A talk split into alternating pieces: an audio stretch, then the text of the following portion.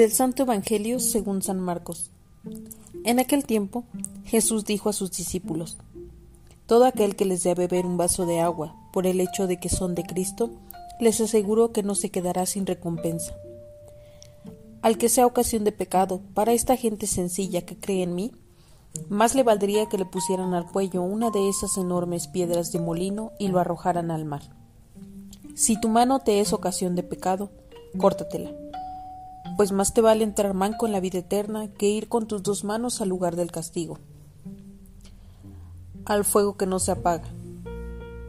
Y si tu pie te es ocasión de pecado, córtatelo, pues más te vale entrar cojo en la vida eterna que con tus dos pies ser arrojado al lugar del castigo. Y si tu ojo te es ocasión de pecado, sácatelo, pues más te vale entrar tuerto en el reino de Dios que ser arrojado con tus dos ojos al lugar del castigo, donde el gusano no muere y el fuego no se apaga. Todos serán salados con fuego. La sal es cosa buena, pero si pierde su sabor, ¿con qué se lo volverán a dar? Tengan sal ustedes y tengan paz los unos con los otros. Palabra del Señor.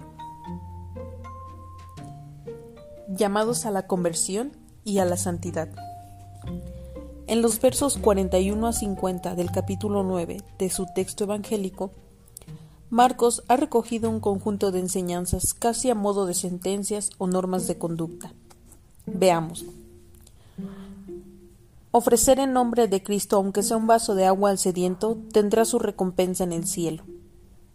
El que escandalice con sus palabras o comportamiento a los sencillos se pone en un riesgo como si se arrojara al mar con una piedra de molino en el cuello.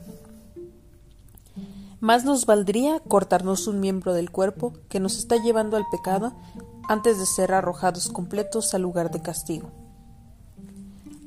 Algunas de estas sentencias nos pueden parecer un poco drásticas, pero pensemos en el mal que hacemos a otros, especialmente a los menores y gente sencilla, con nuestro comportamiento liberal, abusivo y escandaloso, Cristo, como Hijo de Dios Santísimo, nos recuerda la solicitud de la santidad a la que todos estamos llamados.